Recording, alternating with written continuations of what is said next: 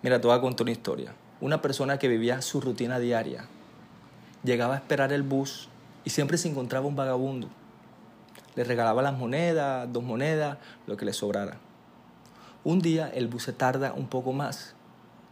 La persona decide ir a comer y por casualidad de la vida se encuentra el vagabundo. Le dice, hola, ¿cómo estás? ¿Te provoca algo? Te invito a comer. El vagabundo contento, porque el hombre había sido generoso, pues empieza a charlar con él.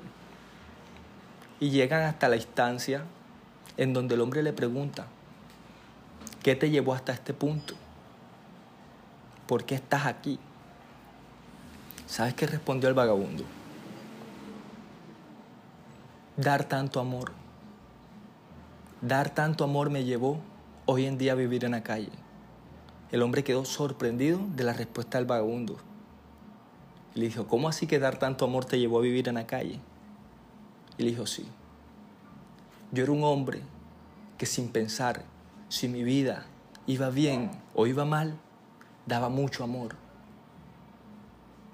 Ayudaba a todo el que estuviera a mi alrededor y me preocupaba para que no pasaran trabajo, para que no padecieran.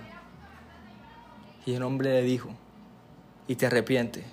El vagabundo le dijo, no, no me arrepiento, pero si hay un dolor en mi alma, porque todas esas personas a las que yo les regalé una camisa no fueron capaces de darme una manga cuando yo la necesité. No fueron capaces de brindarme ese paracaídas cuando yo iba cayendo. Si vas a comenzar tu proyecto en una casa, cerciórate de invitar después que ya la tengas hecha. No incluyas personas sin antes construirla.